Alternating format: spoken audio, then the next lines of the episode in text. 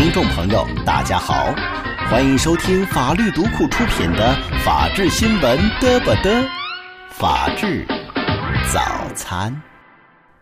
听众朋友，大家好，欢迎收听这期由法律读库和王兆峰律师团队联合推出的《法治早餐》，我是主持人阿泰。今天的早餐为大家安排了这样的内容：首先来看今日聚焦，土地使用权到期到底怎么办？二零一六年的年末，针对浙江温州二十年住房土地使用权到期问题，国土资源部和住建部会商之后回复，可以采用两步一正常的过渡性办法来处理。什么意思呢？就是说啊，不需要提出续期申请，不收取费用，正常办理交易和登记手续。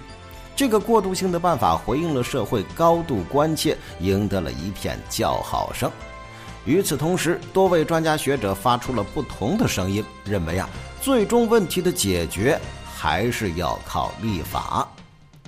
我国在物权法出台之前，曾经有两个重要的文件涉及住宅建设用地使用权续期的问题，一个呢是一九九零年的《城镇国有土地使用权出让和转让暂行条例》，另一个就是一九九四年的《城市房地产管理法》，但是。其仅适用于工业、商业用地，用于民众安身立命之本的住宅，显然损其私人房屋所有权，不利于社会秩序的稳定。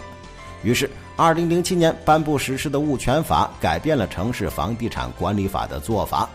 由于缺乏细则，对于自动续期是不是需要缴纳土地出让金等问题，并没有明确，实践当中啊难以操作。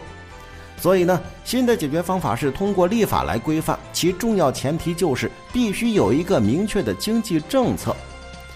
北京大学法学院教授、民法研究中心主任尹田说啊，法律需要首先确定房屋和土地的关系，续期必须是无条件的，国家无正当理由不能收回土地。其次呢，续期后要在政策上先确定下来，包括收费的方式标准。比如，交费方式可按照房屋面积大小来做阶梯型的收费安排，或不再缴纳土地出让金，而是纳入房地产税。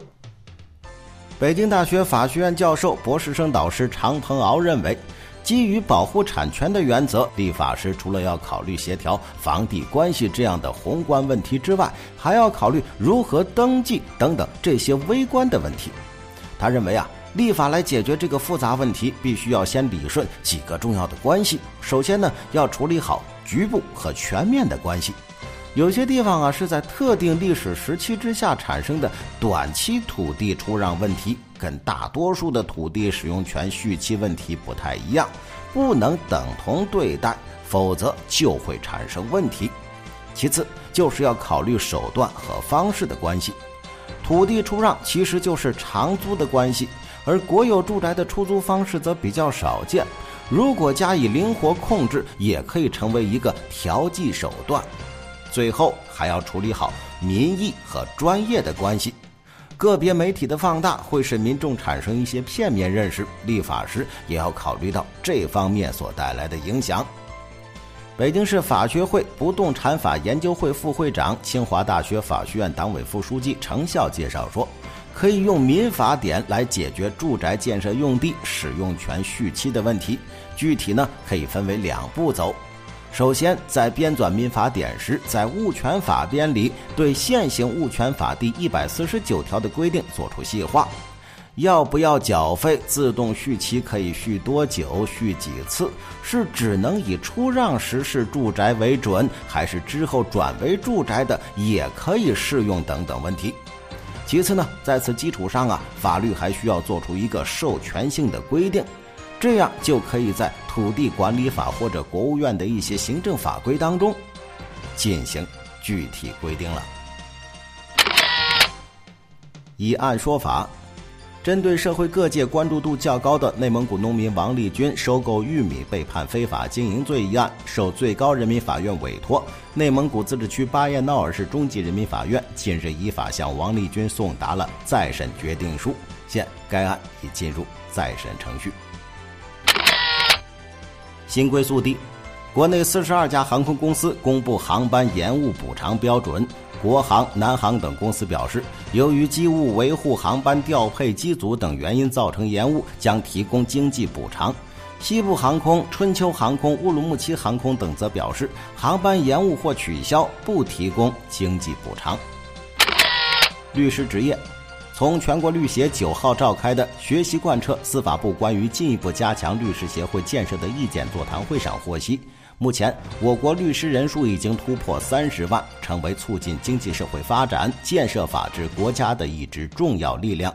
最近十年，我国律师人数保持平均百分之九点五的增速，以每年两万左右的速度增长。律师事务所达到二点五万多家，保持平均百分之七点五的增速。执法行动。一只手玩着手机，一只脚则搭在方向盘上调整方向。广东一家公交公司的司机用脚开车，被乘客拍下来之后，被网友质疑拿乘客生命开玩笑。有网友指出，涉事司机为汕头市金苑公交客运有限公司的工作人员，目前该司机已经被警方控制。好了，听众朋友，以上呢就是今天法治早餐的部分内容。更多精彩内容，请您点击法治早餐就可以快速关注。感谢各位的收听。再见。